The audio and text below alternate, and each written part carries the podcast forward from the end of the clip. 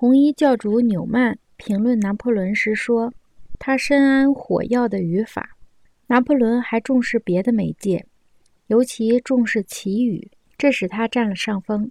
据载，他曾经说过：“三张敌对的报纸比一千把刺刀更可怕。”托克维尔是第一位深明印刷术和印刷品精义的人物，所以他才能解读出美国和法国即将发生的变革，仿佛他正在朗读一篇传递到他手中的文章。事实上，法国和美国的十九世纪对他来说正是一本打开的书，因为他懂得印刷术的语法，所以他也知道印刷术的语法何时行不通。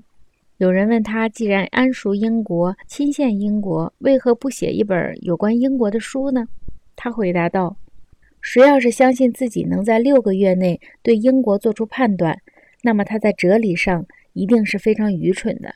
要恰如其分地评价美国。”一年的时间似乎嫌短，然而或许对美国清晰而准确的观念，比清晰而准确地了解英国却要容易得多。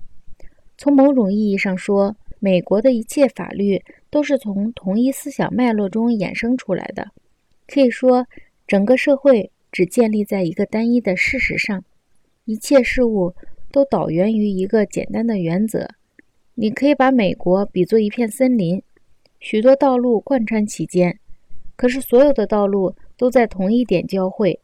你只要找到这个交汇的中心，森林中的一切道路全都一目了然。然而，英国的道路却纵横交错。你只有亲自踏勘过它每一条道路以后，才能构建出一幅整体的地图。